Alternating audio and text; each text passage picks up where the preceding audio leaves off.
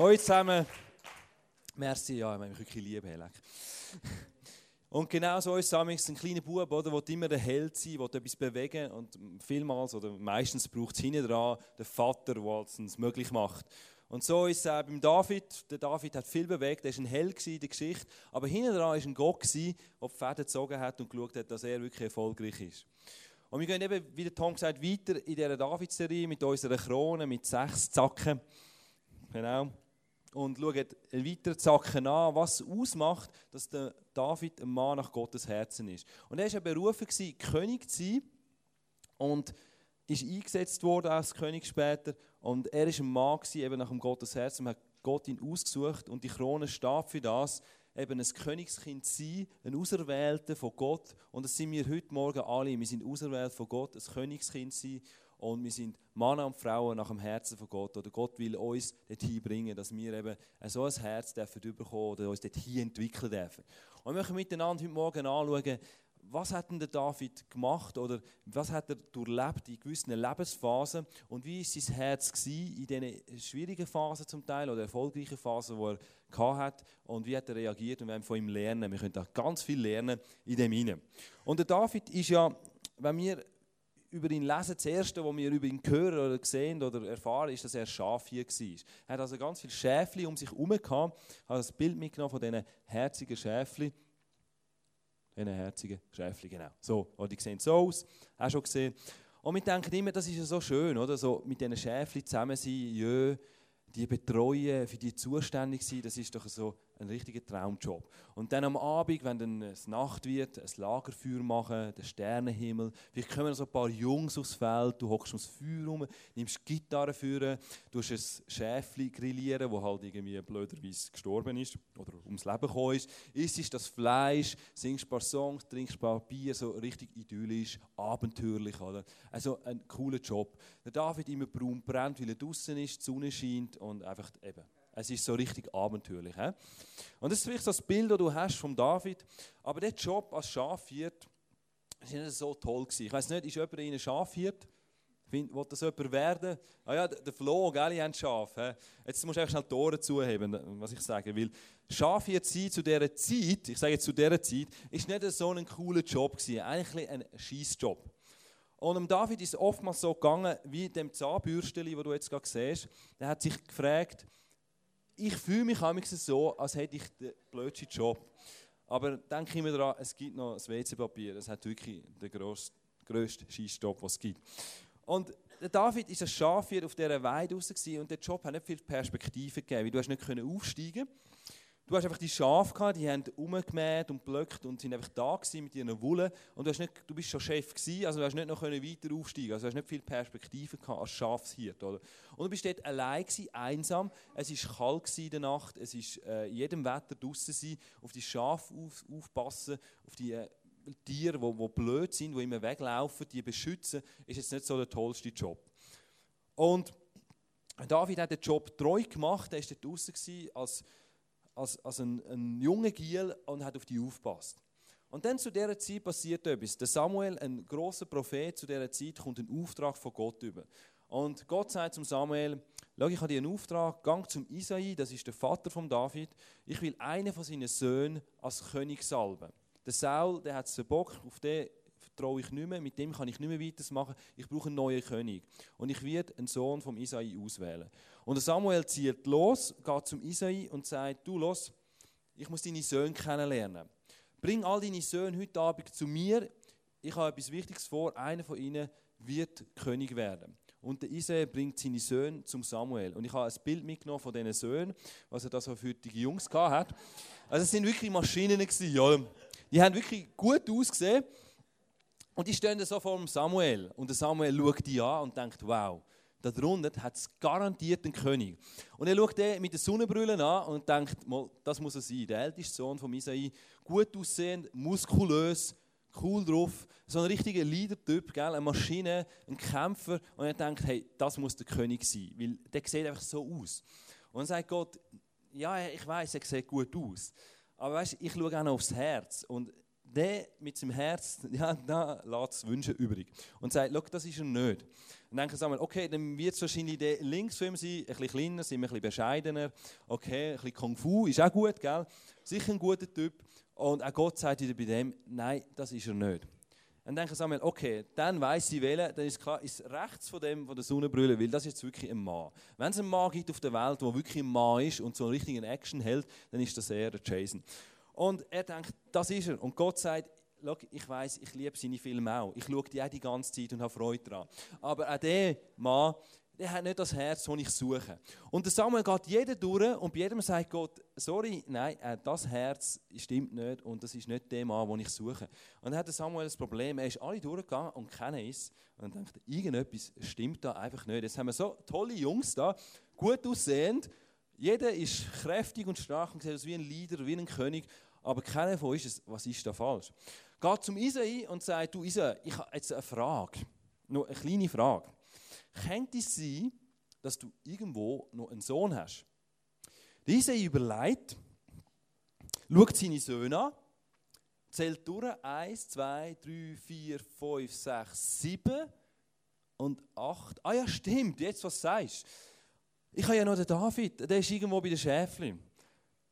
Und dann sagt Samuel, hey, hol den an, ich glaube, der muss sein. Und der Samuel salbte David, der Sohn, der nicht dabei war, zum König. Und du merkst, der David hat anscheinend nicht so einen guten Ruf gehabt oder ist nicht so wichtig erachtet worden von seinem Vater. Sein Vater hat nicht daran geglaubt, dass der David eine wichtige Rolle spielen kann, wenn es um die Zukunft von dem Land geht. Dass er irgendwie auserwählt sein oder irgendwie berufen sein für zum König werden oder für einen wichtigen Dienst, sondern er war abgestempelt als Schafhirt, abgestellt irgendwo auf der Weide. Und wenn etwas Wichtiges war, hat man es nicht für wichtig erachtet, ihn einzuladen und dabei zu haben, sondern gesagt, ja, der David, der schaut ja schon seine Schäfli oder wir hatten ihn sogar vergessen. Aber Gott hat ihn nicht vergessen. Gott hat ins Herz gesehen vom David und hat gewusst, der David, das ist eigentlich ein riesen Held. Und es hat niemand gewusst, weil das Problem vom David war, er hat kein Facebook gehabt, kein Instagram, kein WhatsApp, er hat kein WLAN gehabt auf dieser Weide draussen. Und darum hat er nicht können, sich mitteilen, was er eigentlich so den ganzen Tag macht. Weil hätte er Facebook gehabt, hätte er nämlich können Sachen posten, was er so den ganzen Tag macht. Dann hätte seine Posts zum Beispiel so ausgesehen. Er sagt, habe gerade einen Leu gekillt, Schafe sind happy. Ein paar tausend Likes und alle gewusst, wow, der David ist so ein krasser Typ, der ist ja mutig, der zerleiht schnell einen Leu, oder? Auf der Weide. Oder eine Stunde später ist gerade noch ein Bär über die Weide gelaufen, hat ein Schäfchen essen, ich mache ein Blatt, Chefs sind am Durchdrehen, wir haben voll Party da. Und alle hätten gewusst, wow, der David, also der, der hat es wirklich drauf. Der ist mutig, der ist wirklich krass, der macht dort etwas. Der ist nicht einfach ein bisschen am Schaf hüten und macht nicht irgendeinen Job, den niemand machen will, sondern der gibt das Beste in dem Job hinein. Und genau das zeichnet David aus. Er hat keine Plattform gehabt, er hat keine Bühne gehabt, er hat kein Facebook gehabt, zum beweisen, wie gut er ist, sondern er hat im Kleinen inne ist er treu gewesen. Er hat den Job, wo niemand wahrscheinlich hätte machen von seinen Brüdern, die also muskulös sind sagen, also ich bin sicher kein Schafhirt, sondern ich bin ein Krieger, hat er gemacht. Den Job, wo sein Vater ihm anvertraut hat, hat er treu gemacht. Und ich meine, er hätte können sagen, ja gut, wenn mal so ein Leu oder so ein Bär rumläuft, dann verstecke ich mich lieber, ist der sichere Weg. Es kommt eh niemand mit über, ob ich jetzt den Leu töte oder nicht, weil ich kann das nicht posten. Aber er hat das Beste gegeben und hat sein Leben eingesetzt für die blöden, dummen Schafe auf dieser Weide, die vielleicht nicht, nicht viel Wert hatten. Er hat das Beste gegeben in dem Schießjob, den er gemacht hat und hat einfach ein, ist ein Held für Schäfli die ihm nicht mal dankbar sein können oder nicht mal verstehen, was er macht. Und das hat der David auszeichnet, dass er im Kleinen, im Unscheinbaren, im Offside, wo er ist, ab von aller Zivilisation, sein Bestes geht im Versteckten. Und meine Frage ist immer, was macht es mit uns, wenn wir Jobs haben, die vielleicht nicht so cool sind, oder etwas, eine Aufgabe bekommen, eine Verantwortung, wo nie, niemand Beachtung schenkt, wo wir nicht gesehen werden, was, wie machen wir den Job? Wie machen wir die Aufgaben, die wir im Verdeckten, im Versteckten machen, wo wir sollen treu machen, geben wir jetzt das Beste oder sagen, ja gut, es sieht eh niemand. Lassen wir es ein bisschen scheitern oder einfach ein bisschen laufen. Ich merke zum Beispiel, wenn ich mit meinen Kindern unterwegs bin, wenn ich mit ihnen unterwegs bin an der Öffentlichkeit, und die Leute mich beobachten, dann ist mir einfach schon aufgefallen, dass ich dann teilweise mehr Geduld habe für sie und netter bin zu ihnen. Und weniger schnell ausrufen oder ausrasten. Aber die muss ich das nicht so schauen, gell? Du kannst sein, wie du willst. Und ähm, kannst halt ein bisschen anders stöhnen. Und das ist nicht so cool eigentlich, weil äh, nur weil Leute mich beobachten oder sehen, kann ich doch genau gleich sein zu meinen Kindern. Immer böse. Äh, ich meine, immer lieb. Genau. Und äh, der Jean-Jacques Rousseau sagt, der Charakter offenbart sich nicht an großen Taten, an Kleinigkeiten zeigt sich die Natur des Menschen. Also, mich wirst du nicht auf der Bühne richtig kennenlernen, weil ich gebe mich da von der besten Seite, gell? Aber wenn du zu mir würdest heimkommen, würdest du mich vielleicht anders kennenlernen. Das heißt, dort, wo wir im Kleinen sind, dort, wo wir im Verborgenen sind, dort sind wir wirklich die Menschen, wo wir sind. Und der David ist in dem Inne ein Held gewesen, hat ein Herz gehabt, wo das Beste gegeben hat, wo, wo glänzt hat, wo einfach gesagt hat, hey, ich gebe vollen Einsatz, auch wenn es niemand sieht, auch wenn ich kein Lob bekomme. Und das hat der David ausgemacht, dass er ein Mann nach Gottes Herz ist. Weil er ist im Kleinen treu gewesen, in dieser Phase, wo er eigentlich einen Scheißjob hatte, einen unbedeutenden Job, hat er gleich das Beste gegeben. Und das können wir mitnehmen vom David für uns, wenn wir irgendwie in so eine Situation sind, in so einer Verantwortung, das Beste geben, weil Gott sieht unser Herz immer. Und weil der David so treu war im Kleinen, hat Gott ihn können brauchen und über Größeres setzen. Weil es ist ein Tag gekommen, wo der David plötzlich an die Öffentlichkeit gekommen ist. Nachdem er als König gesalbt worden ist, was hat er gemacht? Er ist wieder Schäfli hüten. Er hat einfach treu weitergemacht was vor seinen Füßen gelegen ist. Er hat nicht gesagt, so, jetzt bin ich König, jetzt gehe ich mal los und sage dem Saul, du, geh weg, jetzt gehe ich auf den Thron. Sondern er ist treu einfach und hat weitergemacht, was, was sein Job und seine Aufgabe war. Aber eines Tages geht er seine Brüder besuchen, die Kampfmaschinen, die im Krieg sind, gegen die Philisten, aufs Schlachtfeld und bringt ihnen zu essen. Er dient ihnen einfach, obwohl er weiß, eigentlich ist er der Beste in der Familie, der Auserwählte. Bringt ihnen zu essen aufs Schlachtfeld und sieht den Goliath dort. Und er sieht, wie der Goliath flucht über das Volk Israel, wie er über Gott lästert und er sagt einfach so, das geht nicht. Der will ich platt machen. Ich habe schon Leute platt gemacht, ich habe schon Bären platt gemacht, jetzt mache ich halt den Goliath platt. Er hat gewusst, er, wird nicht, er ist nicht seine Kraft, sondern er wird das mit der Kraft von Gott machen. Und er geht hin und steht vor der Goliath an und keiner hat den Mut, das zu machen. Keiner von seinen Brüdern, die so stark, so muskulös ist, so Actionhelden sind, aber der David hat den Mut. Weil er den Mut trainiert hat im Kleinen innen treu war, auf dem Feld gegen den Leu und den Bär, geht er hier und sagt, der Goliath, Herr schlage ich. Und er macht den platt, schlägt ihm den Kopf ab, läuft den ganzen Tag mit dem Kopf rum. Ich meine, wie cool ist denn das, wenn du mit einem abgeschlagenen Kopf rumläufst, gell? So, so ein Souvenir. Haben wir zu dieser Zeit gemacht, heute um halt andere Sachen zu zeigen, gell? aber zu denen war das irgendwie in. Genau. Und die Geschichte werden wir noch, noch, noch mehr hören, dieser Serie vom Goliath, da werden wir noch mehr darüber hören, darum gehe ich jetzt nicht mehr darauf ein. Aber jedenfalls, was passiert in dem Moment, wo der David den Goliath besiegt? Er wird plötzlich bekannt. Er ist plötzlich der bekannteste und heldenhafteste Mann im ganzen Reich. Und plötzlich lesen wir von ihm Sachen, die man vorher gar nie gelesen hat oder gesehen hat. Wir lesen im 1. Samuel 16, Vers 18, das sagen die Leute über David nachdem. Er ist nicht nur ein ausgezeichneter Harfenspieler, also er ist ein super Musiker gewesen, gell? Sondern auch mutig und kampferprobt. Er findet in jeder Situation das treffende Wort und sieht gut aus. Das auch noch, gell? Der Herr steht ihm bei. Also, alle Leute haben gewusst, hey, beim David, Gott ist mit dem David, er ist mit Gott unterwegs, er gibt ihm den Erfolg, er sieht gut aus, er ist ein super Musiker, also so, so wie der Markus, oder, wenn ihr vorstellen, gut aussehend, Musiker, kampferprobt, gell?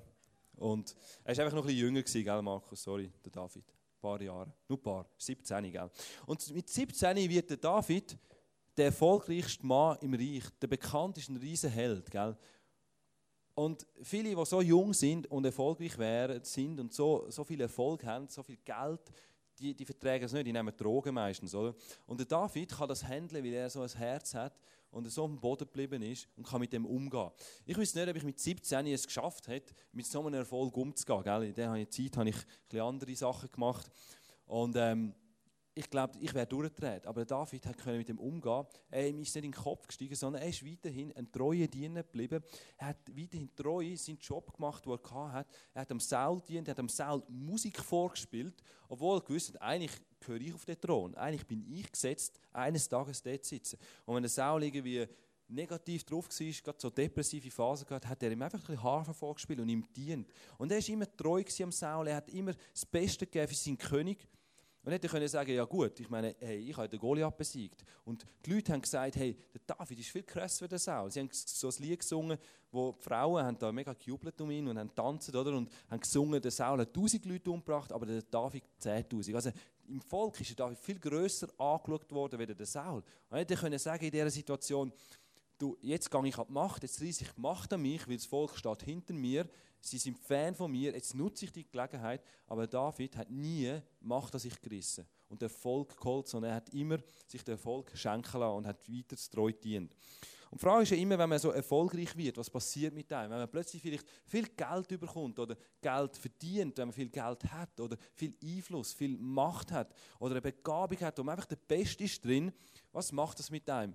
Wie setzt man das ein? Ist man wie ein David, der sagt, hey, ich will das nutzen, zum Gott dienen, zum Gut zu machen, oder braucht man es einfach für sich, um sich damit äh, etwas aufbauen oder befriedigen? Und so viele Leute rennen am Erfolg nach, sind getrieben vom Erfolg.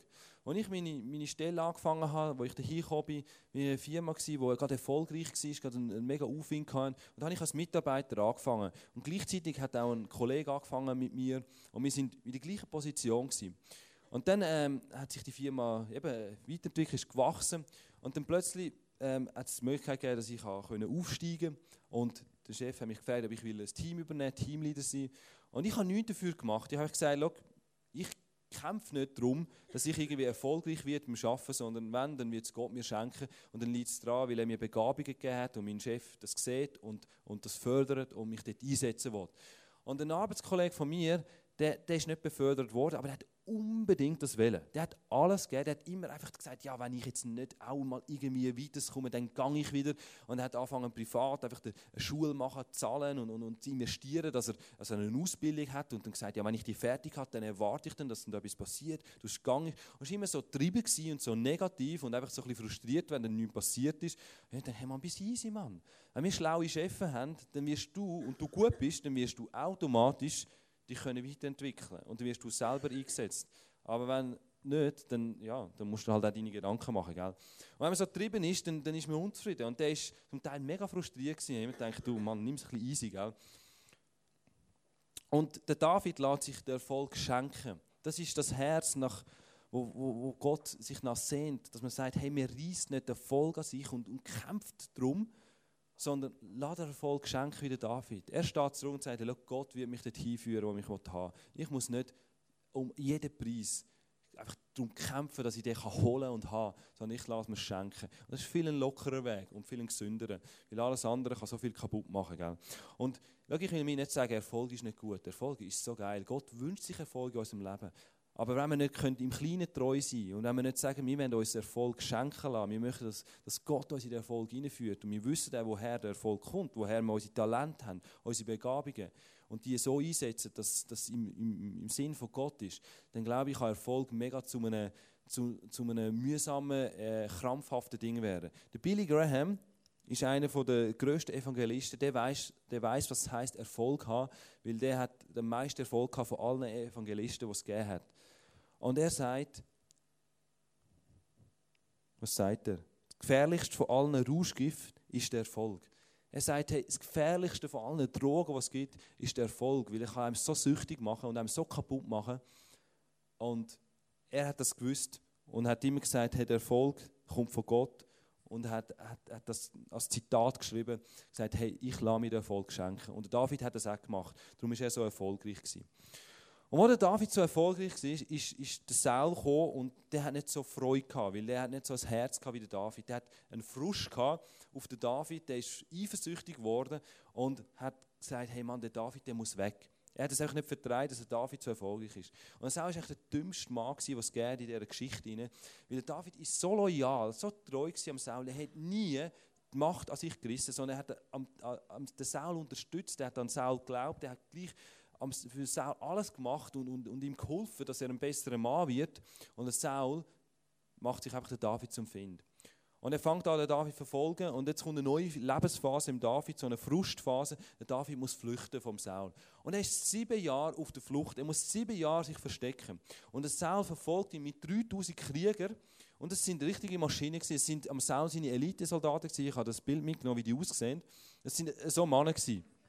3000 von denen haben den David verfolgt und ihn gesucht. Sieben Jahre lang auf der Flucht von diesen Typen. Ich meine, da musst du dich wirklich gut verstecken. Gell?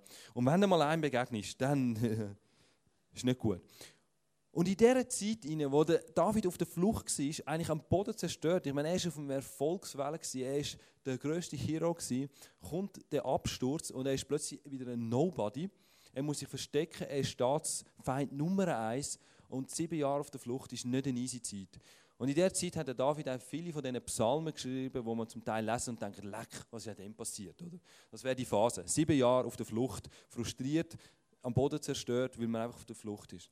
Und in dieser Zeit ist aber der David gleich jemand, der sich nie gegen den Saul stellt. Er hat zweimal die Möglichkeit, den Saul umzubringen und endlich die Zeit zu beenden und, und, und aus dieser Not rauszukommen. Aber er tut dem Saul kein Haar krümmen. Weil er sagt, hey, ich tue mich wieder nicht zu meinem Recht verhelfen. Ich gehe nicht für meinen Erfolg kämpfen oder morden, sondern ich lasse mir das von Gott schenken. Und ich bin sicher nicht der, der den König umbringt, dass ich König werden kann.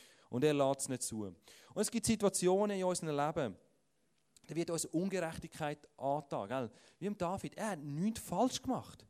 Und der Saul verfolgt ihn und will ihm Böses antun. Und es gibt Situationen in unserem Leben, da machen wir nichts falsch und Leute uns Böses an, sind gemein zu uns, die uns unfair behandeln.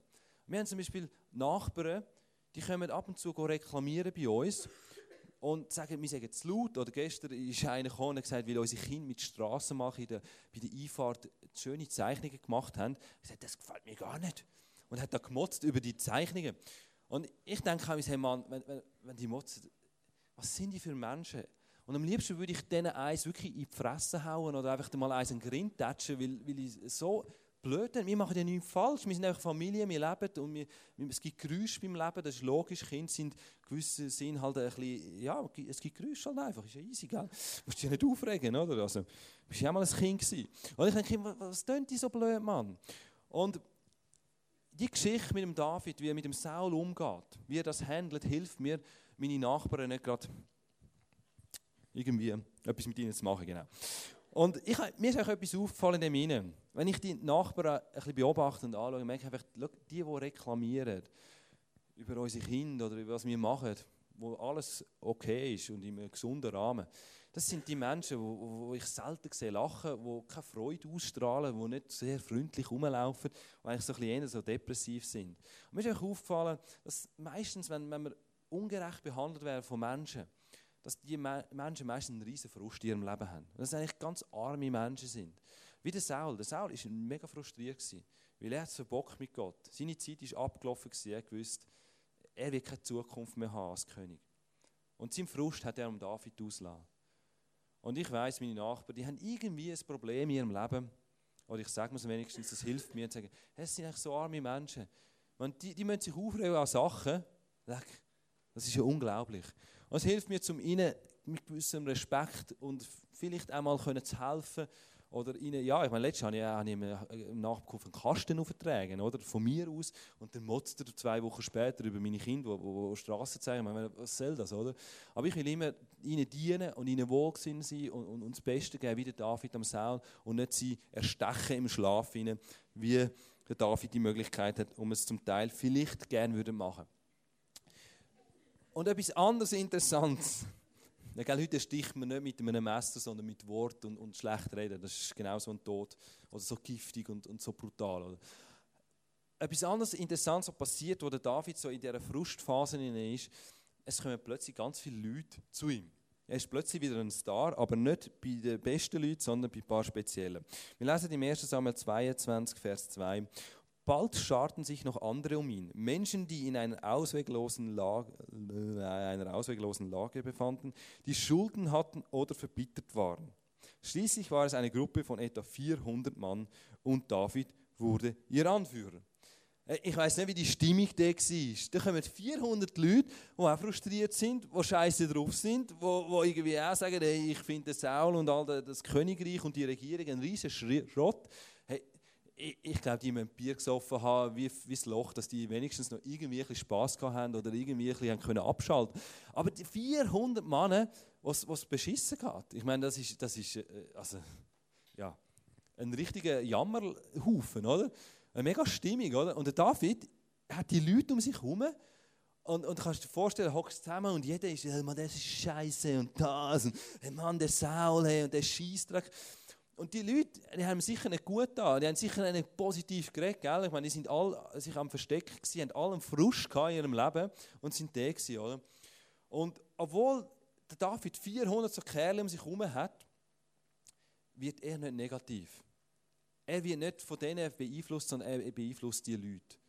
Er war nie ein Mann, der nachher irgendwie gesagt ja genau, wir haben so Scheiße, gell, und ihr habt recht und, und lass uns jetzt irgendwie den Saul umbringen, im Gegenteil. Wo ihn alle seine Leute sagen, hey, bring den Saul um, sagt er, nein, das mache ich nicht. Auf das lade ich mich nicht ein. Ich lasse mich nicht von meinem Frust zerfressen, sondern ich frisst den Frust selber auf. Dann habe ich nämlich einen vollen Bauch. Und der David hat sich nie beeinflussen lassen von diesen Leuten. Und das, was wir da im David sehen, wie die Leute zu ihm kommen, das ist etwas, wo, immer wieder passiert. Und ich möchte einfach das noch ansprechen, weil in Chile gibt es das oft, dass das einfach passiert. Man ist frustriert von einem Leiter oder verletzt von einem Leiter. Man sieht so viel in der Kirchenlandschaft Leute, die haben einen gewissen Frust auf Leiterschaft oder sind verletzt von Leiter und laufen in dem Frust um. Und eine grosse Gefahr in ihnen ist, wenn man so etwas hat und Geld, das passiert halt auch einfach. Das ist auch normal. Das passiert überall, wo es Leiterschaft gibt. Gibt es Verletzungen, gibt es gewisse Frustpotenzial, die passieren. Das hast du auch in einem Geschäft rein ähm, sobald du einen Chef hast oder irgendwie eine Leiterschaft rein bist oder über dir hast, kann das passieren. Und das macht ein Leiter meistens nicht extra. Also eigentlich nie. Das passiert einfach. Und ein Leiter, kann, kann, ein Leiter macht immer noch immer Fehler, oder? Aus Sicht der Leute. Gell? Du sagst irgendetwas, fünf finden es cool und zwei nicht. Oder? Dann sagst du etwas anderes, findest die anderen fünf nicht cool und die anderen zwei. Oder? Also eher als Leiter, wenn du ausgestellt bist und irgendwo anstehen musst für etwas und etwas gehst, hast du immer Leute, die du verletzt. Und das nicht extra, gell? Und darum sage ich einfach, gebe ich es mit, mach, nimm das easy.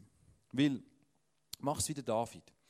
Mach nicht, dass nachher Leute um dich herum sammelst und negativ über den Leiter anfängst zu reden und über die Leiterschaft sondern mach sie David und gang mit dem Frust zu Gott. Schreib einen Psalm, wo, wo das rauslässt und lass raus. Es ist okay, wenn man frustriert ist. Aber mach es bei Gott. Weil beim David sehen wir, plötzlich sind 400 Leute da, die auch so denken. Und in Chile ist das so gefährlich und auch im Geschäft übrigens, dass wenn man irgendwie frustriert ist oder verletzt ist, dass plötzlich viele Leute da sind, ja, ja mir geht es auch so, ja, ich finde die auch blöd. Und so schnell gibt es irgendeine Dynamik, die ungesund ist. Und weißt, am Schluss tut es nicht am Leiter weh. Es tut in deinem Herzen weh, weil der Frust macht etwas mit dir. Du wirst bestätigt und oh, fühlst dich super im Innen und, und, und badest noch mehr im Frust rein. Und am Schluss bewegst du dich aber nicht dorthin, dass ein Mann oder Frau nach dem Herzen von Gott bist, sondern bewegst dich genau weg davon. Darum geh zu Gott mit dem Frust, bring es vor ihn, weil er kann das handeln und ziehe nicht andere mit ab. Genau, und ich wünsche mir wirklich von uns, dass wir in Frustphasen, die es immer wieder gibt im Leben, können den Frust einfach bei Gott abladen und dass wir nicht uns vom Frust auffressen, sondern dass wir den Frust fressen. So viel zum Frust fressen. Jetzt kommen wir zu etwas anderem fressen. Genau. Die letzte Phase von David ist eine Geduldsphase. Jetzt stirbt der Saul und ist weg, tot. Gell? Der David hat nichts damit zu tun, gell? wirklich nicht, ehrlich nicht. Und jetzt ist eigentlich der Weg frei, dass der David König werden. Jetzt ist der Weg, der Weg wo, wo König war. Und es ist eigentlich einleuchtend, dass der David auf den Thron kommt. Aber was macht der David? Der David macht unser Jahresmotto. Speak, I'm listening. Gell? Ganz krass, der hat das auch schon gemacht. Hättest du nicht gedacht? Weil er fragt Gott, was er jetzt machen soll. Im 2. Samuel, Vers 2, 1b. In welcher Stadt soll ich mich niederlassen? fragte David weiter. In Hebron, sagte der Herr. Ich sage, okay, ist ja, was das immer ist. Aber das war wie mit der Toblerone. Jetzt weiß ich nicht, hat es da in jemand, der gerne Toblerone hat und die Toblerone will? Oh, Karin, du hast, das ist wirklich am schönsten. Komm mal führen, Karin, komm, komm, komm. Du hast gerne Toblerone, das ist gut so. Schau, Karin, du willst die Toblerone, gell? Du willst sie, ja. Ich verspreche dir, dass du die Toblerone überkommst. Die soll dir gehören. Du bist die Frau von der Toblerone. Du bist berufen, die Toblerone überzukommen, die zu essen, die zu besitzen, die zu haben. Du bist wirklich, die soll dir gehören. Du hast gehört, es hat auch noch andere, die die gerne hätten, aber es ist für dich. Nur für dich, gell? Und die anderen haben kein Anrecht darauf, weil sie dir gehören. Und das ist wie David, oder? Gott spricht ihm den Thron, salbt ihn, sagt, die Toblerone oder der Thron gehört dir und, und, und macht einen heiß drauf, gell? Und du, du hast, schmeckt schon ein bisschen? Gell? Mm, schmeckt gut, he? Schoki. Und dann kommt der Zeitpunkt, wo eigentlich all deine Konkurrenz, die haben keinen Hunger mehr, gell? die jetzt Wahlland wählen, die haben jetzt keinen Hunger mehr, die wollen die Toblerone nicht. Jetzt ist der Weg frei, dass du sie wirklich überkommst. Und dass du sie kannst haben. Es ist deine Toblerone, du hast lange darauf gewartet, gell? Du bist du hast Erfolge gehabt, du hast aber auch müssen noch flüchten und du hast eine ganz schwere Zeit hinter dir und du hast es wirklich jetzt verdient, dass du die rüberkommst und dein Hunger ist riesig danach, gell? Und jetzt kommt der Zeitpunkt, wo du die kannst haben. Schau, Karin, aber du darfst nur einen Sack nehmen davon. Du darfst dann abbrechen. So, so viel kommst du rüber. Gell, ist schon gemein, hä? Ich habe dir die ganz versprochen und jetzt gibt es nur ein Zacken von der Toblerone, nur ein Zwölftel von der Toblerone. Die anderen elf Zacken gibt es noch nicht. Und genau so ist es um David gegangen, gell? Ich gebe dir jetzt die ganz, weil am Schluss hat David auch die ganz bekommen.